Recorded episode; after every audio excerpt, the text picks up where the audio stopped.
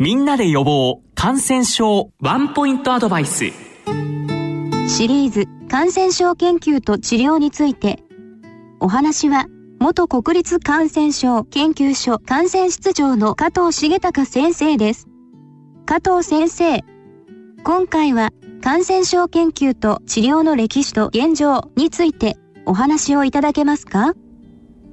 ？19世紀から20世紀前半は感染症の世紀と言ってもいいぐらいで病原体が次々と見つかって結核菌とか梅毒のトロポネンマとかその治療薬とか。でその頃はだから感染症対策が医学の先端だったわけです。で実際に1950年までは日本の三大死因は全部感染症なんですね。肺炎胃腸炎結核。で胃腸炎には例えば赤痢とかコレラとか、えー、そういうものを含むわけですから全部感染症ですよ。それが化学療法と抗生物の発見で感染症の死因が急激に減って1950年を境に感染症の死者はものすごく減りそれの代わりにいわゆる成人病今は生活習慣病と呼ばれているものが、えー、死因の中心になりました。がん脳卒中あるいは脳梗塞心臓病。で現在では糖尿病とかまた肺炎が復活はしてますけれどもそういうもので感染症が死因ではなくなってきたんです。そうすると世界的な傾向特に先進国の傾向ですけど医学部で感染症の研究費がどんどん下がってくるわけです。感染症研究しようという人も減ってきた。で WHO でさえ1970年代に感染症の時代は終わったっていうことを言うんですよ。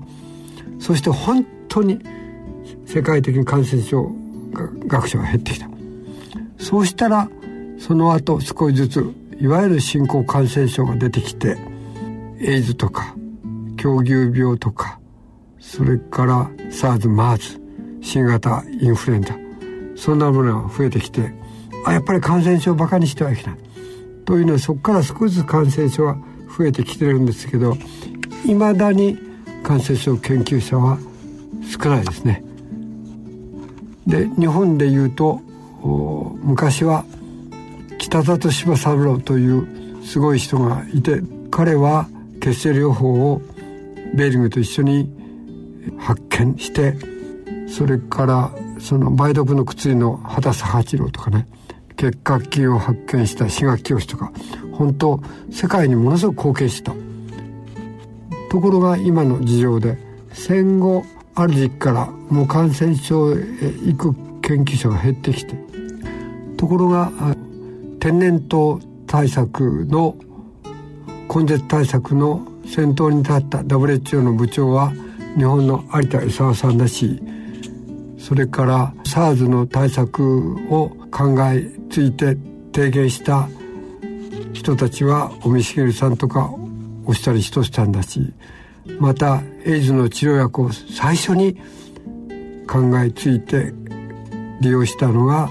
日本の三谷弘明さんだしということで立派な研究者日本にいっぱい出してるんですよね。ところが今こういう問題が起きた時にやはり人材がものすごく少ない。今回の新型コロナで、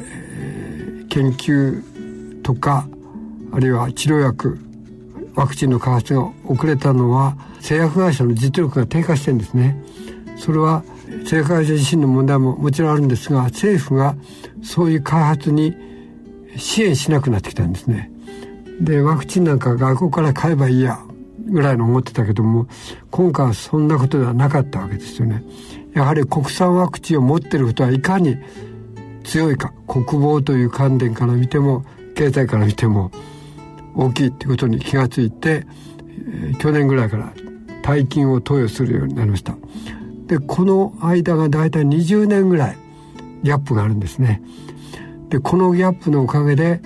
えー、今回も遅れを取った非常に残念です。でも、えー、過去の優れた研究者を輩出してるし、えー、今でもいるわけで、えー、これを強化して再び感染症はものすごく重要なんだ新興感染症は今後も消えないんだということは認識されてるわけで